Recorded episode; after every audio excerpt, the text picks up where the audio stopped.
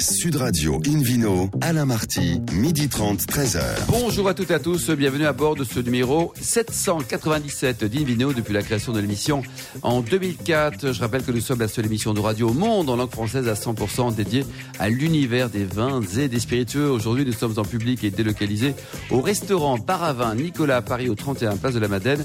Et je rappelle que vous écoutez Sud Radio par exemple à Marseille pour vous Sabrina sur 95.1 euh, et que vous pouvez nous retrouver sur notre page Facebook Invino. Aujourd'hui, un menu qui prêche, comme d'habitude, la consommation modérée et responsable avec un zoom sur l'appellation Cornas dans la vallée du Rhône. Le Vino Quiz pour gagner plein de cadeaux en jouant sur invinoradio.fm.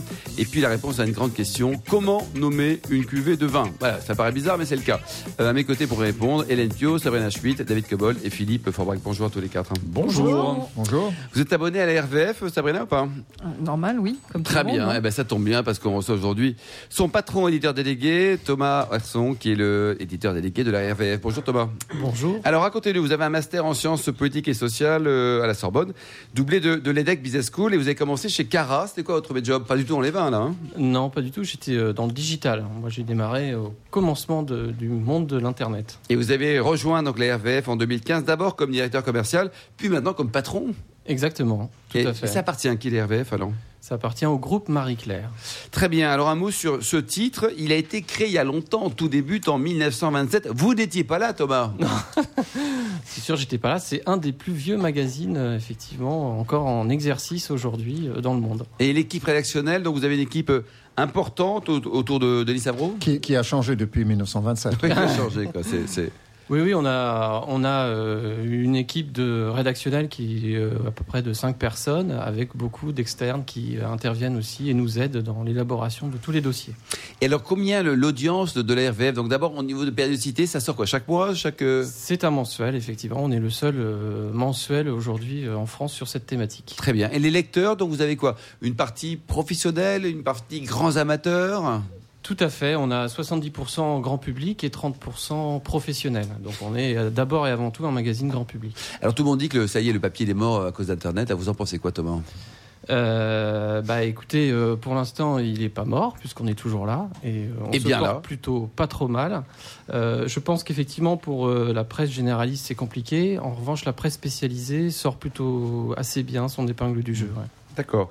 Alors vous avez également des guides qui font référence et des hors-séries. Donc il y, y, a une sous la marque RVF qui a, qui a une vraie notoriété. Vous Tout avez à fait. On a décliné. notre fameux guide vert euh, qui existe depuis 21 ans, je crois maintenant, euh, et qui répertorie euh, les meilleurs vins de France. Donc c'est pas un catalogue de vins, c'est vraiment un guide qui sélectionne pour nous les meilleurs vins par région. Le numérique, euh, le digital, euh, les enjeux pour une, pour une marque, j'allais dire comme la RVF bah, Nous, on a entamé notre euh, transformation digitale, comme on dit, il y a maintenant un an et demi. Et il y a un an désormais, on a transformé notre site en site freemium, donc une partie du site qui est payante. Et cette stratégie s'avère assez payante puisque euh, on a fait euh, un boom en termes d'abonnés sur notre site internet. Ah oui. Et donc on est ravi puisque c'est effectivement, vous parliez de l'avenir de la presse papier, mais effectivement il faut envisager internet assez fortement puisque c'est aussi euh, le mode de consommation de une grande partie des, des Français aujourd'hui. L'audience de la, de la RVF en version papier et site, vous nous rappelez un peu les grands chiffres vous les on a à peu près 300 000 lecteurs papier et on avoisine désormais les 350 000 visiteurs uniques. Oui, c'est important. David Cobold euh, Je dirais aussi, vous avez des activités euh, salon et ça, ça c'est quelque chose d'assez important. Hein, Tout crois. à fait. C'était une activité euh, importante. Ça l'était un peu moins depuis quelques temps.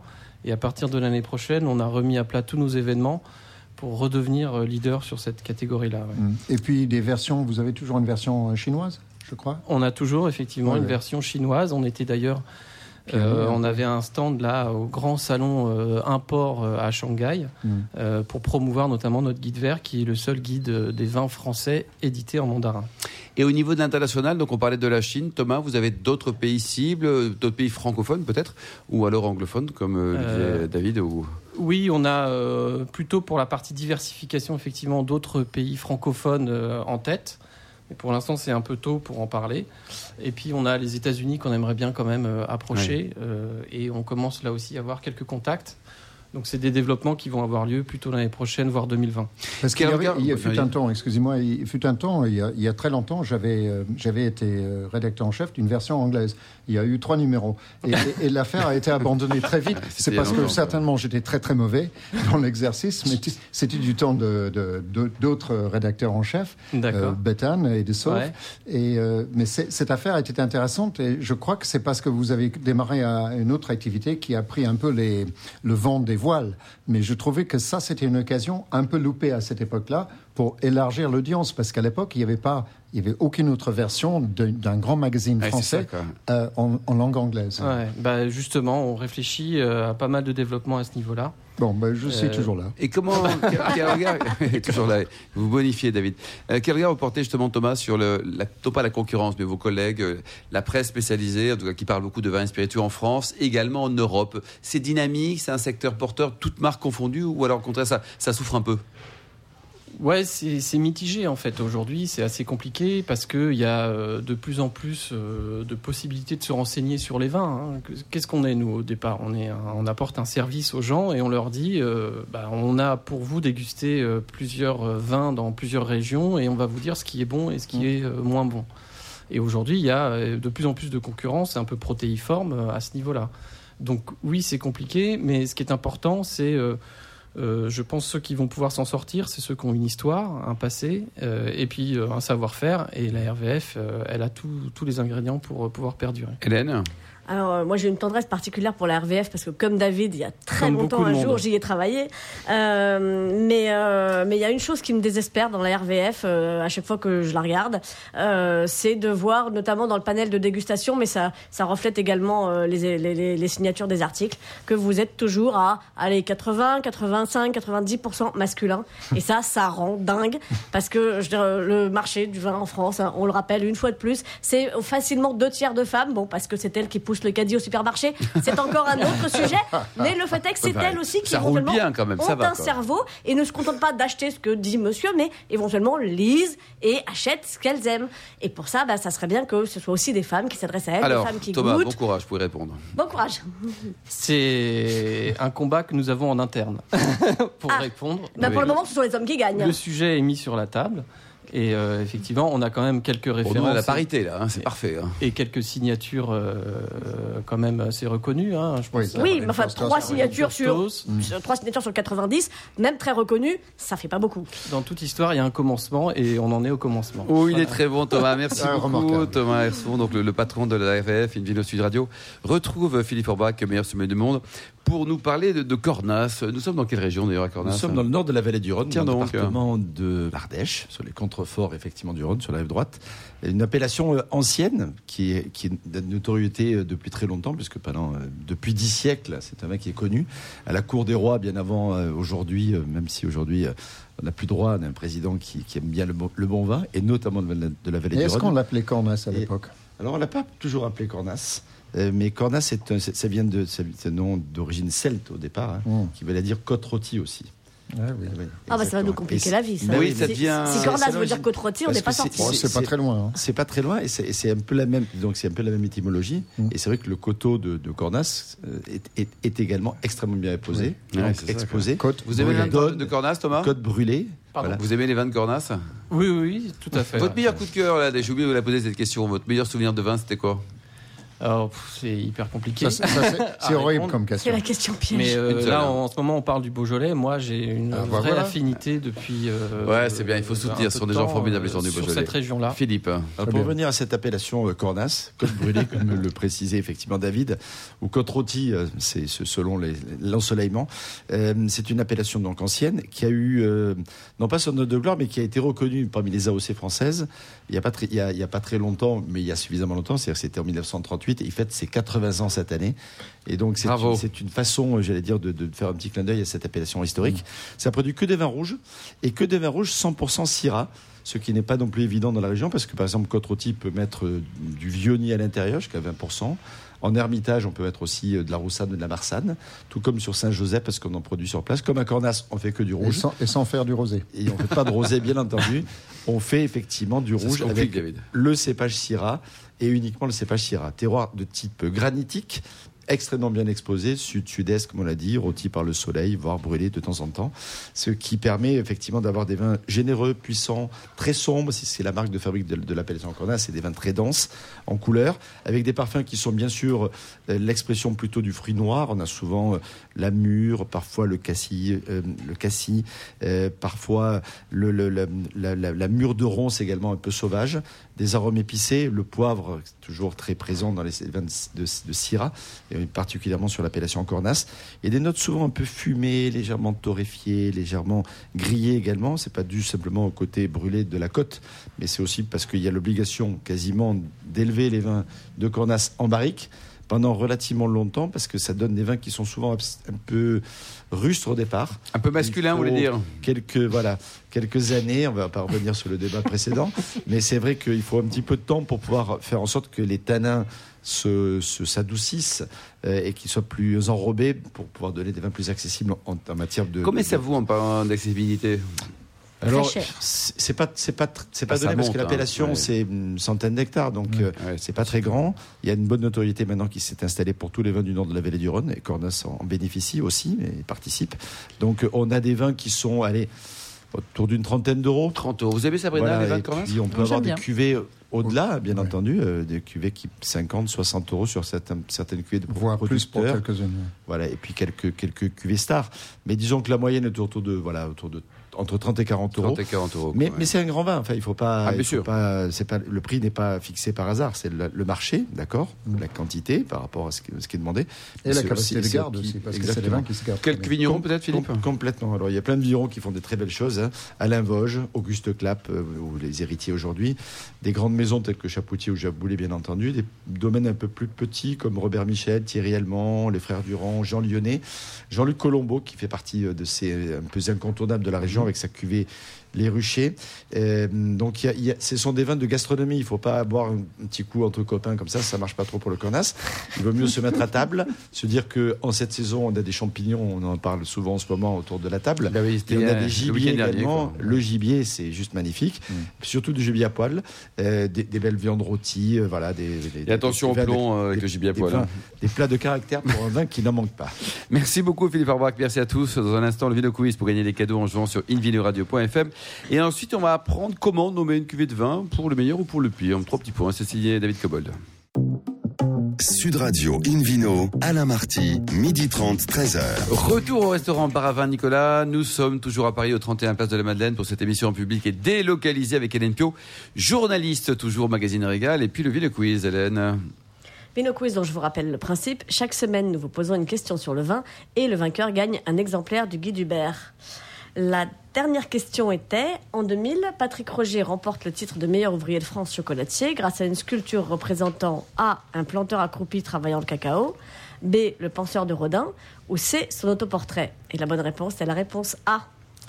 Je rappelle que Patrick Roger, c'est pas notre patron, le directeur général de Sud Radio, mais c'est vraiment le, le chocolatier. Nous sommes d'accord, Hélène. Alors, Absolument. cette semaine, Cette semaine, euh, la question de ce week-end, c'est l'acronyme RVF. Signifie-t-il réponse A, revue du vin de France, réponse B, revue du vin francophone, ou réponse C, revue des vignobles de France? Pour répondre et gagner un exemplaire du guide Hubert, rendez-vous toute la semaine sur le site invinoradio.fm, rubrique Vino Quiz. Le gagnant sera tiré au sort parmi les bonnes réponses. Merci Hélène. Vous dites rien, Thomas. hein. Bon, vous dites rien du tout Très, là. hein. Sud Radio. Retrouve David Cobold, le cofondateur de l'Académie du, du vin de Paris. Alors David, on parle des noms du vin aujourd'hui? Euh, Je parle plus exactement des noms de cuvées, parce que dans, dans un- un- une production d'un d'un vigneron, il y a souvent, en général, plus d'un vin. Il y a plusieurs cuvées. Donc comment distinguer l'une de l'autre? Euh, La question mérite euh, une réponse. Et puis il y a différentes traditions, je dirais différentes approches, mais qui sont aussi liées à des traditions. Si par exemple, euh, je me trouve à Bordeaux et je suis l'heureux propriétaire d'un cru classé, ben, la question ne se pose pas pour le premier vin. Je m'appelle Château Margaux, ben, je ne vais pas changer le nom. Par contre, si je fais un deuxième vin, euh, c'est le cas de presque tous les crus classés de Bordeaux, Voire trois. eh ben, voire trois, eh ben, il faut se poser une question sur le nom. Donc là, il y a différentes écoles. Euh, l'approche historique, l'approche topographique, Euh, L'approche historique, ce serait par exemple l'amiral de Bechfeld, parce que l'amiral de avait un amiral qui fut le propriétaire de château de Bechfeld autrefois. Donc ça, c'est l'approche historique. L'approche topographique, on peut prendre l'exemple les forts de la tour. Les forts, parce qu'il n'y a pas château à la tour, c'est une petite maison bourgeoise cachée dans les bois, mais la- l'objet euh, architectural le plus remarquable, c'est le fort, c'est cette tour qui est sur le terrain. Euh, ou bien on peut être un peu plus créatif et imaginatif, qui, laisse euh, aux consommateurs de se creuser la tête. Je pense à Alter Ego de Palmer, par exemple. Pourquoi Alter Ego? Parce que euh, quand Pa- Palmer présente son second vin qui s'appelle Alter Ego, ils disent c'est pas un second vin, c'est un vin différent. Hein, Voilà, donc ça c'est ça c'est pour le, le Bordelais. Puis il y a plein d'autres cas. Quand vous n'êtes pas en cru classé, vous avez peut-être plus d'ouverture vers la créativité. Le problème c'est qu'à Bordeaux, historiquement, on n'a pas été très créatif. On se contente d'appeler ces, ces cuvées tradition, ce qui ne veut strictement rien dire. Je me souviens d'avoir interpellé un jeune vigneron euh, derrière un stand quand je goûtais son vin et, et c'était marqué cuvée tradition. Il je lui ai demandé qu'est-ce que ça signifie pour vous? Il m'a dit c'est parce que c'est vinifié en cuve inox. Je dis bon, votre père n'a jamais eu de cuve inox, donc la tradition est courte dans ce cas-là.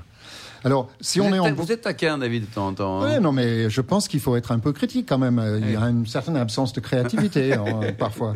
Alors en Bourgogne, là, la question se pose beaucoup moins parce que tout est axé sur la notion parcellaire. Donc on fait plusieurs cuvées. En général, ça porte le nom de la parcelle, sauf dans les vins dits génériques ou sous-régional où ce n'est pas euh, d'un village nommé. C'est euh, par exemple un Bourgogne Pinot Noir ou un Bourgogne Chardonnay où c'est un euh, un code de nuit village, eh bien là, on peut peut-être être un peu plus imaginatif et donner un nom de cuvée. Euh, mais euh, en général, on se contente de marquer des choses comme vieille vigne, qui n'a absolument aucune signification légale. hein. Il n'y a pas de contrôle sur ce que constitue une vieille vigne. Ce, dont on peut être certain, c'est qu'on va le payer plus cher que si ce n'était pas marqué vieille vigne. Alors, en Alsace, on est un peu proche de la tradition euh, bourguignonne, hein, même si on a une part allemande dans la tradition. Et là, il y a un double effet parce qu'il y a le nom de la cuvée par le cépage, ce qui est plutôt rare en France. Euh, L'Alsace est la seule région qui systématise ou quasiment systématise la, la- la mention par le cépage. Mais on a également le- la tradition bourguignonne par les crus, hein, les 51 grands crus.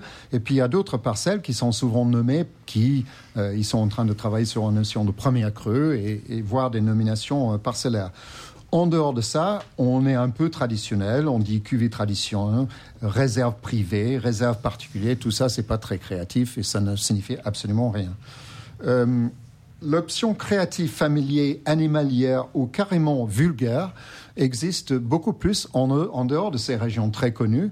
Et j'ai rencontré pas mal d'exemples récemment en goûtant les cuvées de Beaujolais Nouveau. Je vais vous en citer quelques-uns. Je ne sais pas si ça va vous inspirer à, à acheter les vins.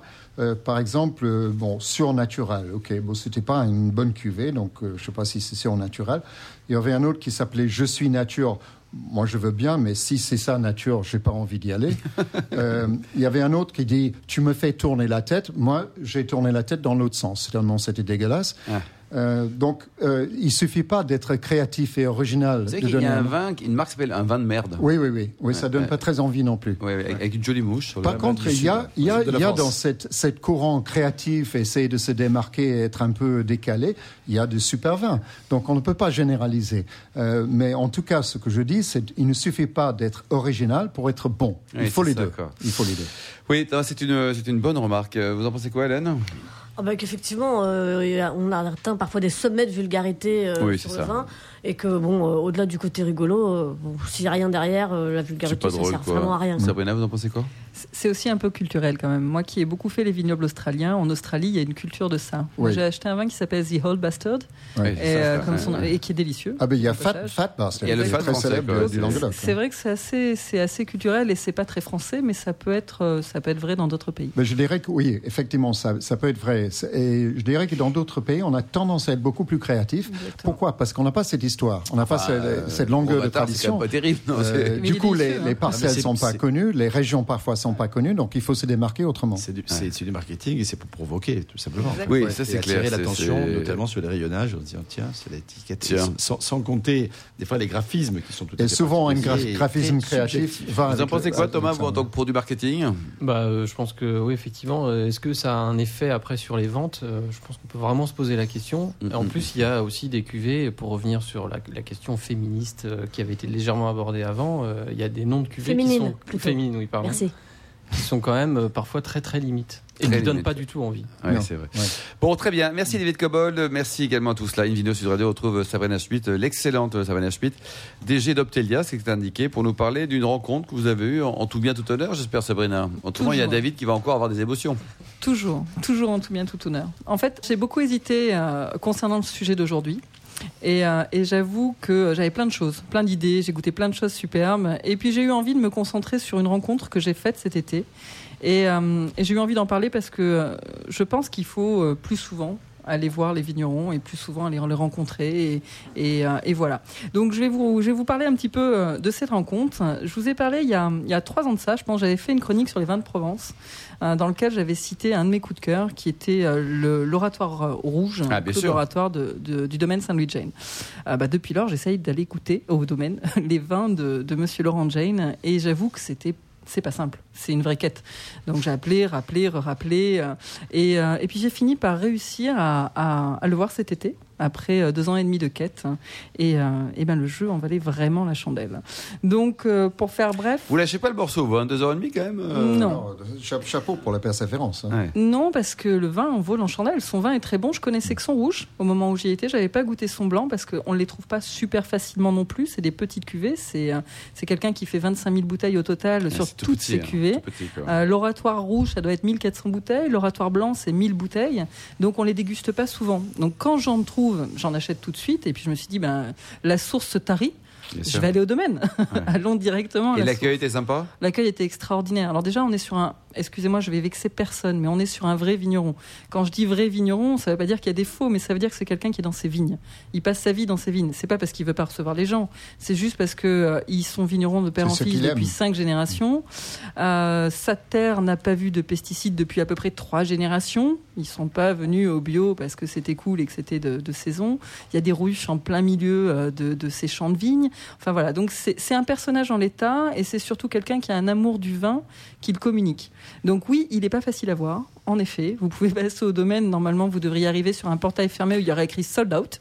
Donc ça, ça veut dire passez votre chemin. J'ai vu chez d'autres marqué par, partir à la Ouvert chasse. uniquement le 1er janvier chaque année. Voilà. C'est ça. Thomas Mais, euh, non, mais c'est un sujet qui est ultra important aujourd'hui parce que le, le- le vrai débat euh, aujourd'hui euh, pour nos consommateurs, il n'est pas sur le prix comme ça pouvait être le cas il y a quelques années. Il est vraiment sur la disponibilité des vins C'est vrai, aujourd'hui. On a vrai. de plus en plus de mal à trouver des vins. Et à la RVF, on est en train d'en tenir compte dans euh, ce qu'on va proposer euh, l'année prochaine. Ah, c'est ça, parce que si on en parle mais on ne trouve pas, voilà, Oui, on a oui. malin quoi. C'est compliqué. C'est hyper frustrant. C'est très frustrant. Et c'était un petit peu pour ça que j'ai persévéré. Et, euh, et le jeu, on valait la chandelle, hein, très clairement. Donc, ben, j'ai réussi à le voir. Alors, euh, pour faire simple, je l'ai appelé un jour, je suis tombée sur lui, c'était magique.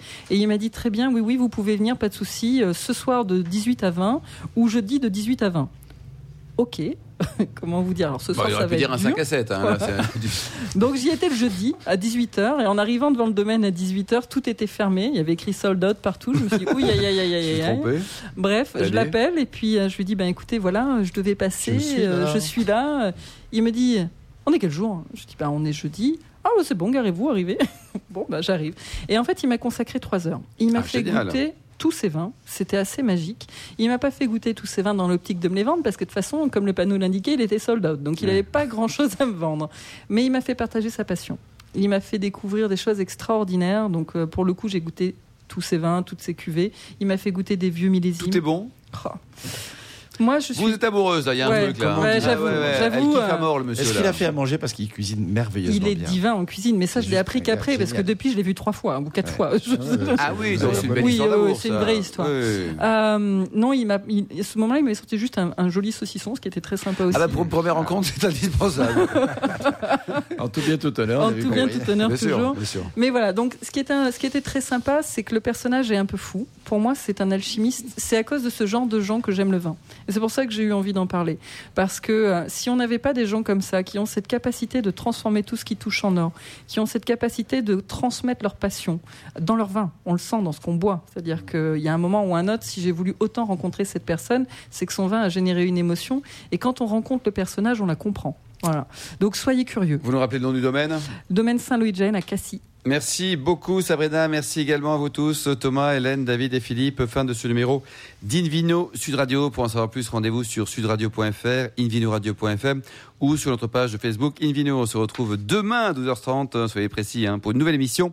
Toujours en public et délocalisé. Nous serons au restaurant Baravin Nicolas à Paris, au 31 Place de la Madeleine. On va rencontrer un inventeur formidable. On ira dans la Loire à la découverte de l'appellation Bourgueil. On va découvrir aussi le grand succès du Cahors, tant au niveau qualité que commercialisation. D'ici là, excellent déjeuner. On vous embrasse. Restez fidèles à Sud Radio et surtout n'oubliez jamais, respectez la plus grande démodération.